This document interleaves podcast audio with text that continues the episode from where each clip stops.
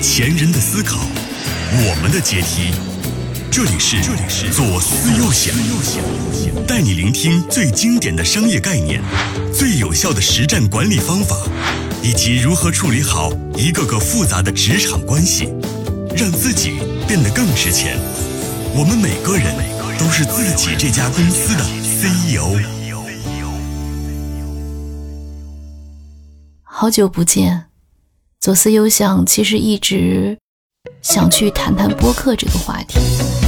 我想去深度的去写这一个关于播客的这样的一个话题。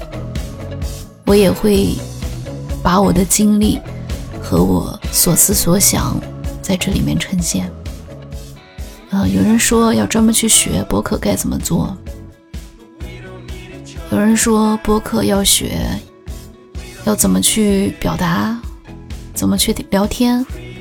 怎么去吸引粉丝停留喜欢你？但是我更觉得，播客，它是一个人表达他自己的所思所想。如果你过度的去讨好，或者你过多的去想怎么去吸引更多的人，呃，也许吧，也许有它的价值，但是也失去了播客它本身存在的意义。更重要的是，我认为在有声这个领域做播客的，一定是我觉得非常尊敬的人，也是一群为爱好发电的人。这些人就像我们一般说的，并不是钱能去衡量的。这个也许有些东西它真的跟钱没有关系，它真的就跟自己我们精神世界的一种追求。是有关系的，但是真的有这么一群人，他觉得做这个对他来讲是一件非常有意义的事情。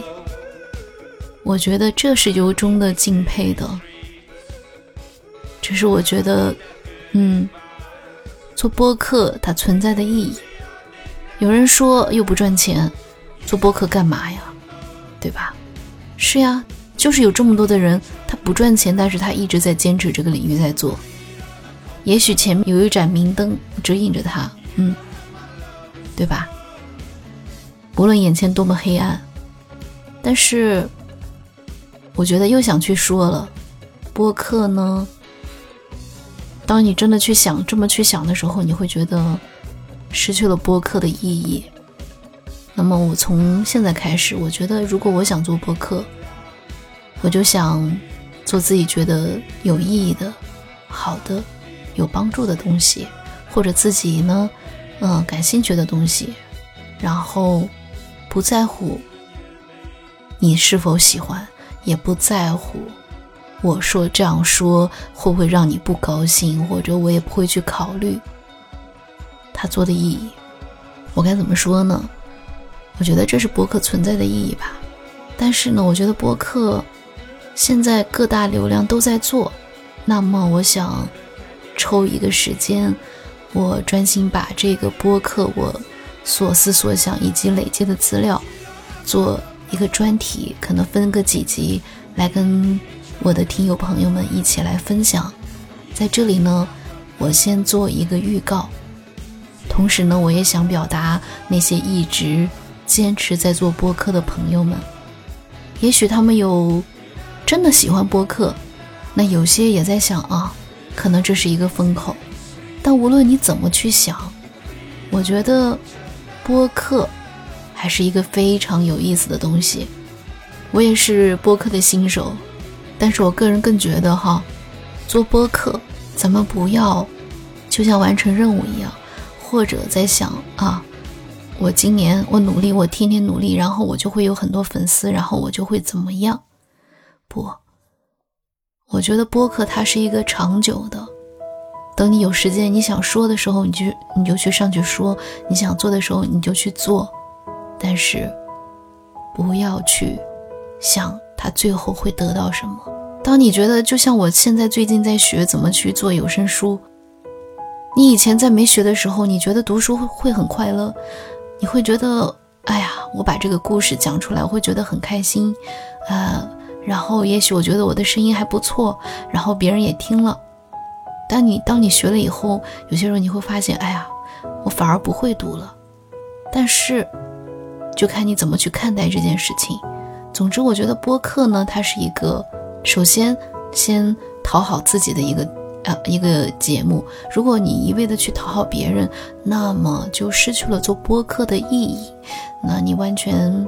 我个人说的也许不对哦，因为有很多的大咖，他可能会非常反对我这样的一个说法，嗯，就觉得播客它最后是有商业价值。但是，别人不正是想听你发自内心的一些想法吗？想听你独到的一些见解吗？想知道不同的观念、不同的人他所思所想所感。所闻喜闻乐见，分享也好，是发表自己的观点也好，还是，嗯，去，就是去做广告也好，还是去跟朋友聊天也好，那么说到最终，它还是一档我们比较素人的这样的一个意义，播客嘛，最主要是自己开心，然后再找到一群。觉得你还不错，喜欢你的人，然后大家成为朋友，是吗？好吧，今天就啰里吧嗦的说了这么多，同时也是做一个预告吧。我其实最近一直在，就是也在做这个准备。嗯，我不想说自己多忙啊，我只是想说，我会坚持做下去的。这个就像跑马拉松一样的，而不是说我们短期我一定要达到一个什么样的量。对吧？它没有意义。嗯，那么今天就说到这儿吧，感谢您的聆听，我们下期见。